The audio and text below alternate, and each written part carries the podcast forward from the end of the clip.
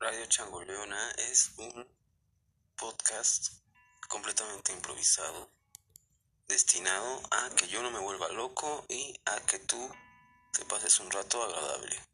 Si se puede, si no, tampoco es obligación.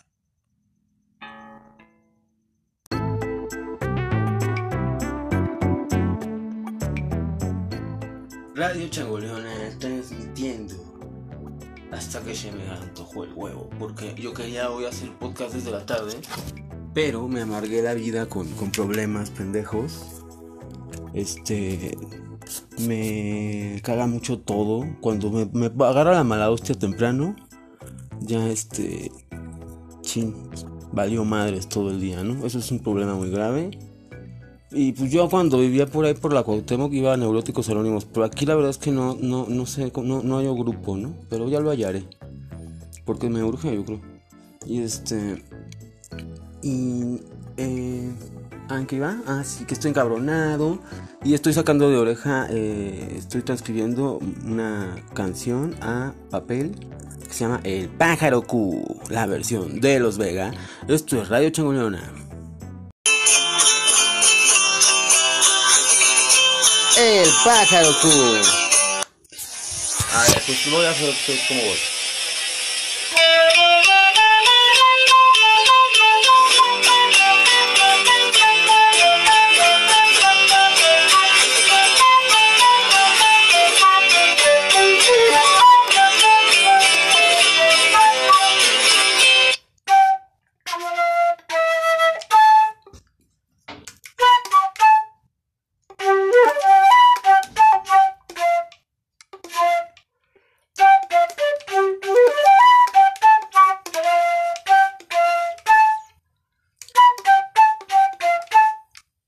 Está bien, está, creo que está bien, ¿no? No sé, vamos a ver.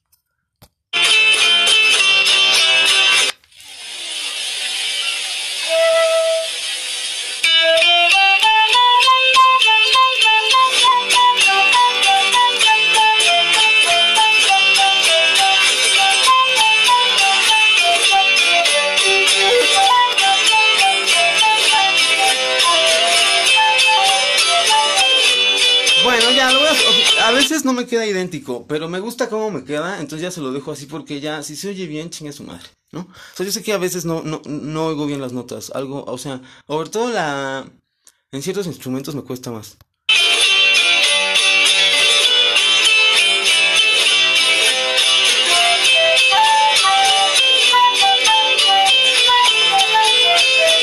Es Fami, ya, ya la oí. Fami. Es que yo estoy haciendo sol, fa, pero es Fami. Lo que yo quiero hacer es la guitarrita esa que suena tan bonito, güey. El requintito, ¿cómo se llama? Jaranita, no sé, güey, lo que Requinto jarocho, ay, qué bruta.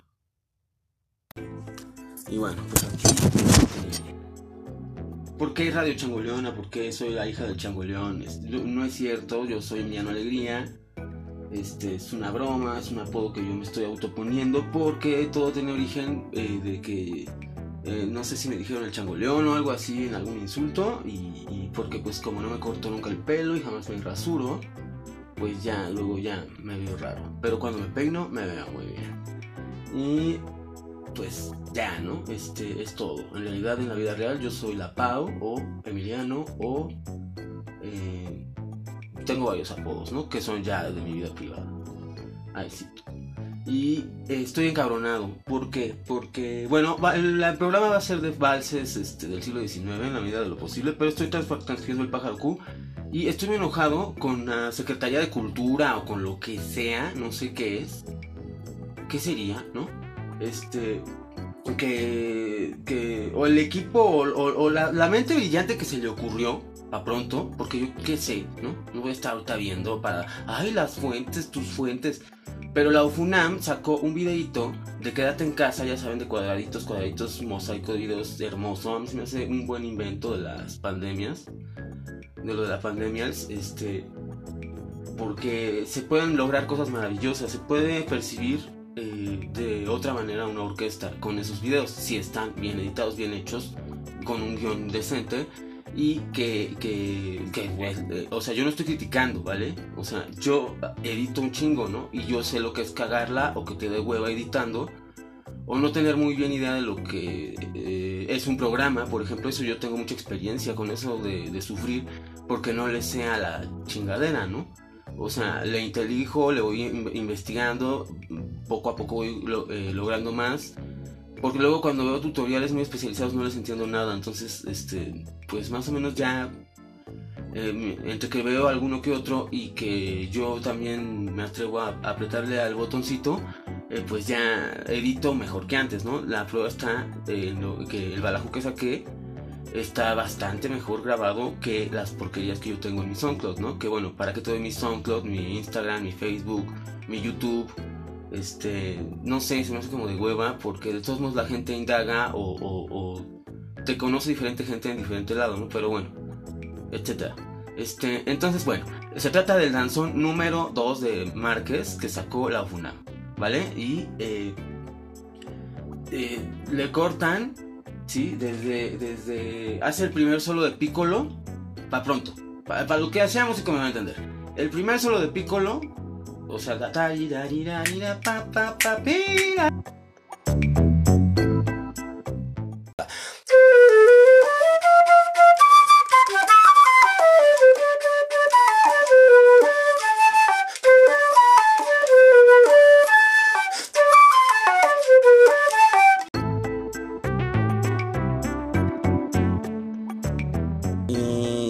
esto lo tocábamos de a, diario, güey. O sea, o sea o, todo el tiempo la, practicabas en, vivo esta. O sea, es típico ancor, güey. O sea, esta y el guapango es cuando, ay, güey, ¿qué les hacemos de ancor a esta gente? Que no tenemos nada, ¿no? A duras penas salió lo que tenemos.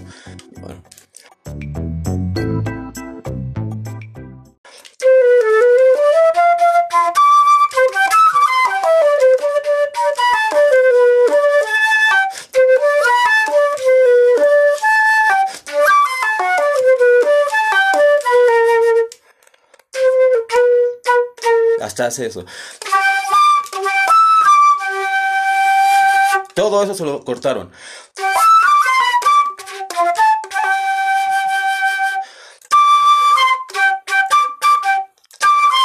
¿No? La, la, los, no sé, trombones, ¿no? Eh.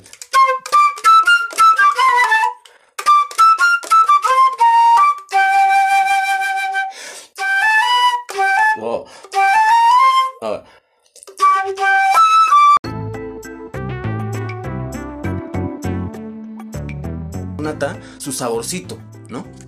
Porque es, forma sonata, ¿no? O sea, yo creo que sí, porque. Yo digo, ¿no? Porque es exposición de un tema, ¿no?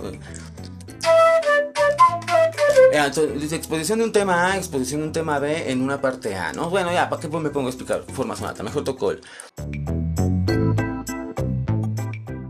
Claro.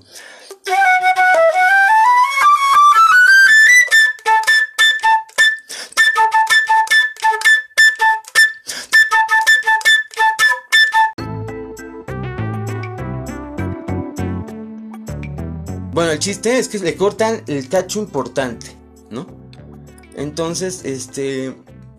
A mí me da mucho coraje, sinceramente voy a poner danzón ahorita, chingue a su madre. O sea, es una pieza que la verdad no oigo, así como que no es mi pop. Sí, así llegó a hacerlo porque pues era el soundtrack de video, pues porque la tocaba, porque no sé qué. Pero ahorita ya saben que yo ando en lo del Huasteco, que bueno, ya saqué Linda Cubana y ya lo tengo ahí en el YouTube. A mí de que si yo pudiera tocar todo al mismo tiempo lo haría, pero me gusta clavarme de repente en la textura de alguna cosa en especial, porque ahorita todos creen que soy que le voy, bueno, todos, este, a ti no te oyen ni Dios, tía, este, que voy a hacer nomás jarocho. Hoy, por ejemplo, una señora veracruzana, que le mando muchos saludos si llega a oír esto, me dice, yo soy de Orizaba, Veracruz, mientras yo estaba tocando la Veracruz, ¿no? Entonces, qué chido, y bueno, los dejo con Danzón, yo creo que voy a poner la sinfónica, a ver qué tal. No, voy a poner la de Venezuela, chingue su madre, es la mejor versión. Y ya, regresamos con, eh, a ver, a ver si hablamos de los valses mexicanos porque estoy bien encabronado.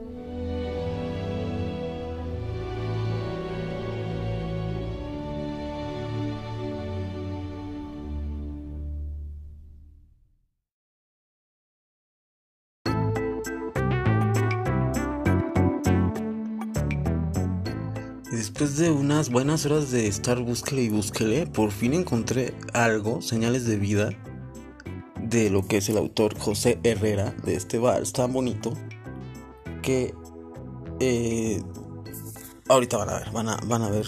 Qué interesante lo que dice esto, miren.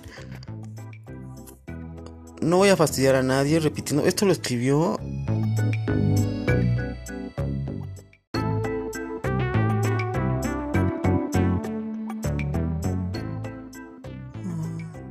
Fernando Díez de Urdanibia. Los músicos mexicanos poco o nada conocidos por la población. Fernando Díez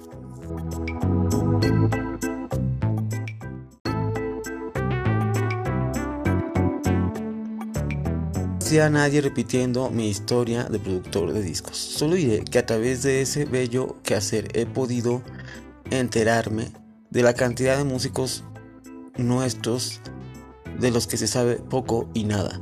Sencillamente porque los mexicanos somos menos dados a la exhumación que al entierro. Creo que todos han escuchado de lo que me ha dicho, tío.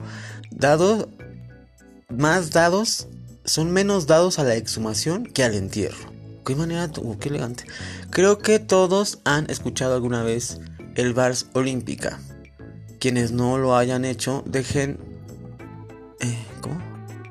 Dejen de leer estos párrafos y váyanse a oírlo. Sí, sí, sí, sí lo he oído.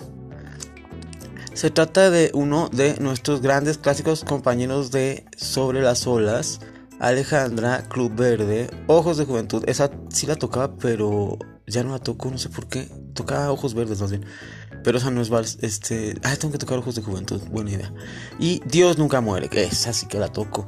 Grave Grabé Olímpica en el piano, me gustaría oírlo, con Miguel García Mora y 10 años después volví a grabarlo con la Sociedad Camerista de Luis Humberto Ramos. ¡Hola! El maestro de clarinete.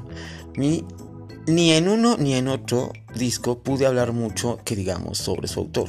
¿Saben por qué? ¿Saben por qué?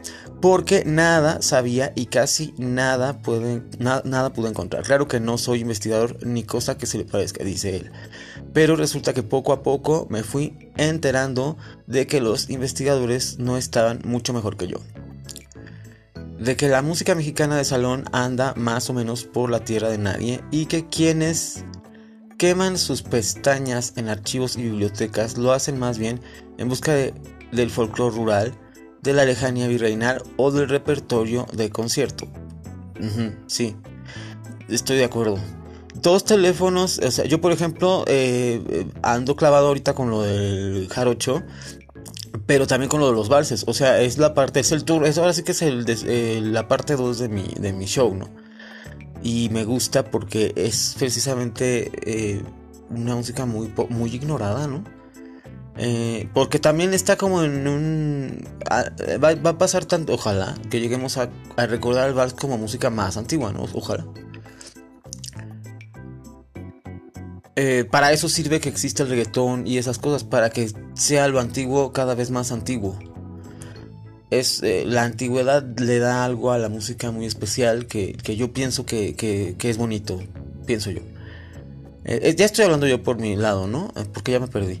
Ajá. Y quienes queman sus pestañas en archivos bibliotecas son del folclore rural, de la lejanía virreinal o del repertorio de concierto. Dos telefonemas recibí hace poco. El primero del investigador Julio Estrada, que me pedía auxilio sobre Abundio Martínez, autor del vals Arpa de Oro. Ah, ese no conozco. El segundo más conmovedor de doña Guadalupe Herrera Fuentes, cuyo padre, don José, tuvo a bien dedicarse a un montón de chambas, entre las cuales como quien no quiere la cosa, llegó en muchos llenó muchos pentagramas, uno de ellos con el vals olímpica. Desde entonces comencé a darle vueltas a una idea que precisamente por la alocada por alocada me parece formidable. Durante los últimos años, por primera vez en nuestra historia, se ha venido haciendo el acopio y clasificación de archivos.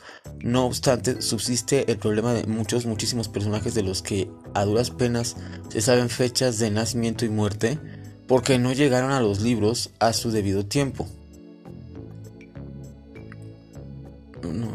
Así. Ah, Rubén M. Campos, Vicente T. Mendoza, más recientes, más recientemente Juan S. Garrido, son algunos de los que pusieron su grano de arena en la tarea de arrancar, ay, es que estoy justo en la rotura, arrancar de las sombras los, los pormenores biográficos de quienes no legaron su música sin pedirnos reconocimiento para su persona.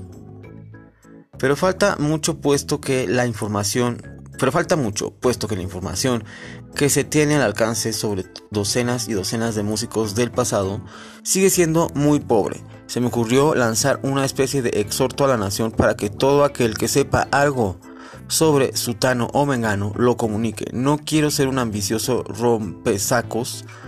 Por algo se debe comenzar. Creo que los autores de valses son muy buen punto de partida. Algunos están en blanco, otros se han convertido en protagonistas de guion cinematográfico tipo Juventino Rosas o novela disfrazada de biografía. Este, todos los datos que se envíen al correo electrónico de esta sección o de su servidor serán calurosamente recibidos. Se trata de integrar un libro donde nosotros sepamos quién es quién y lo sepan también nuestros hijos y nuestros nietos. Encontrar, bueno, ya nietos, ya. Hijos, algunos. Nietos, uff. Ya la verdad es que estamos viviendo las extras, los humanos, ya no sabemos qué hacer y bueno, en mi caso yo me gusta el pasado. Encontrar editor ya otro problema. Ah, se trata de integrar un libro donde nosotros sepamos quién es quién y lo sepan también nuestros hijos y nuestros nietos. Bueno, los tuyos porque no van a dar. Encontrar editores ya otro problema en el que no parece ser entre este momento para pensar. Eh, si el propósito se logra, eh, será muestra de que nuestra voluntad democrática se está volviendo conciencia y eh, esa conciencia nos dicta que la cultura es también responsabilidad de todos. Estoy aquí una primera lista. Macedonio Alcalá, va a dar la lista. Qué chido, güey. Macedonio Alcalá, autor de Dios nunca muere. José de Jesús Martínez, autor de Tristes Jardines. Ay, qué bonito. J. Garrido, autor de Cuando escuches este vals. Enrique Mora, autor de Alejandra. Rodolfo Campodónico, autor de Club Verde. Alberto M. Alvarado, autor de Río Rosa. Ese me lo conozco. Arturo Tolentino, autor de Ojos de Juventud. Arturo Tolentino, qué bonito. Francisco Cárdenas Larios, autor de Viva mi desgracia. Ah, mira, Francisco Cárdenas Larios, ese sí lo toco. Juventino Rosas, autor de Sobre las olas, obvio, lo toco. Abundio Martínez, autor de Arpa de Oro. Ricardo García Arellano, autor de Duda. Benato del Campo, autor de Morir Soñando. Gabriel Solís Gallegos, autor de Mairén. Marien, que diga perdón, ay Mairén. Marien. Alfonso Esparza, Alfonso Esparza Oteo, autor de Íntimo Secreto. José de Jesús Alcaraz, autor de Sentimiento. Belisario de Jesús García, eh, perdón, ya me perdí. Oteo autor es Alfonso Esparza Oteo, autor de Íntimo. Ese tiene un parque y todo. Tiene un parque en la Roma. Esparza Oteo sí es más reconocido. Pero lo que se refiere a este chico es, o, señor, o no sé, lo que sea. La verdad ya, para, a estas alturas, lo que se deje. Este, porque me le hinco, ¿eh? Me le hinco, ¿eh? O sea, aquí al maestro, este, que escribió esta columna Universal, ahorita le sigo, este, porque es lo único que hay disponible. O sea, él, está diciendo, eh, oigan, estoy predicando en el desierto, hay alguien ahí, entonces, bueno, pues yo te digo que estoy en el desierto y también estoy igual que tú, pero si llegas a oír esto, este, pues sí, oye, ¿cómo le haríamos, no? Porque, pues, también ya es gente que murió muy solitaria. Por ejemplo, el caso de, Felipe Villanueva. Eh, pues, murió de... Eh, y también creo que Juventino Rosas... Eh, Juventino Rosas murió de cólera. O sea, entonces eran unas muertes muy feas en esos, en esos años. Bueno, cuando escuches este van a, Martínez, Arpa, Ricardo García Arellano, autor de Duda, eh, Gabriel Solís Gallegos, autor de Marien, Alfonso Esparza Oteo, autor de Íntimo Secreto, José de Jesús Alcaraz, autor de Sentimiento, Belisario de Jesús García, autor de Morir por tu amor, José Mauro Garza, autor de Violetas, Carlos Curti, autor de El juego hidráulico, ese no lo conozco. Eduardo Díaz, autor de. Y muchos, eh, pero esos que tienen nombre chistoso y se me antoja conocerlos antes. Eduardo Díaz, autor de Soñador. Belino M. Presa, autor de Alauda. José Herrera Correra. Ay, güey. José Herrera Correrá a cargo de Doña Guadalupe, su hija. De Carlos Espinosa de los Monteros. De, de, Doña Guadalupe. A cargo de Doña Guadalupe, su hija. Ah, bueno. O sea, su hija es la que su hija, de Carlos Espinosa de los Monteros, autor de Noche Azul.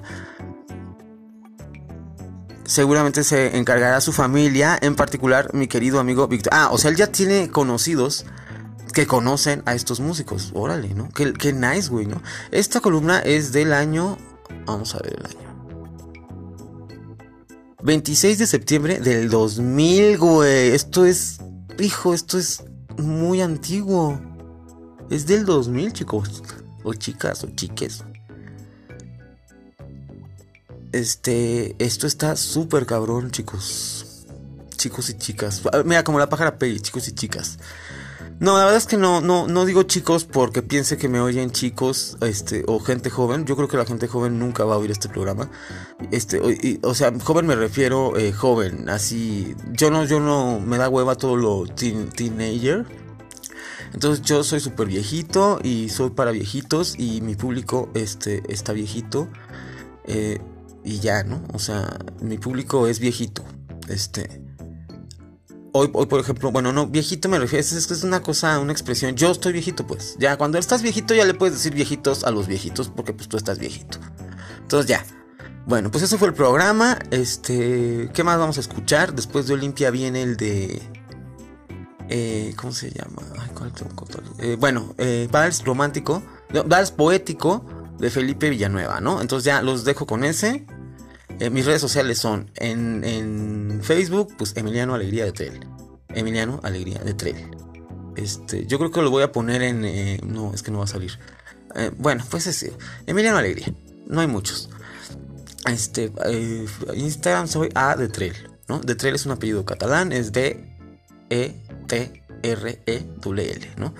Y en YouTube soy Radio Changoleona, en Twitter soy este eh, arroba Yamil Farhan, que dicen que es mi nombre nada, ¿no? Este que me lo, me lo puso ahí, es un apodo eso, ¿no? Entonces, este es un apodo, ¿no? O sea, realmente yo me manejo por entre los apodos, ¿no? Y así soy en el, en el, pero eh, ya no sé, el Twitter para mí es un desmadre, ¿no? Y este, también, o sea, si le pones Emiliano Alegría ahí me encuentras. La verdad es que no vale mucho la pena ver mi Twitter porque casi siempre lo vacío. Y no me gusta el Twitter. Es como muy feo.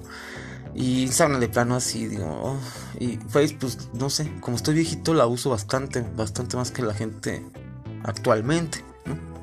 Es como que donde más seguro sí me voy a enterar de algo. Que tú me, digas. que alguien de ustedes o de usted me quiera decir a sus órdenes. Y bueno, pues ya los dejo. Bye. Ahí se ven. Chao.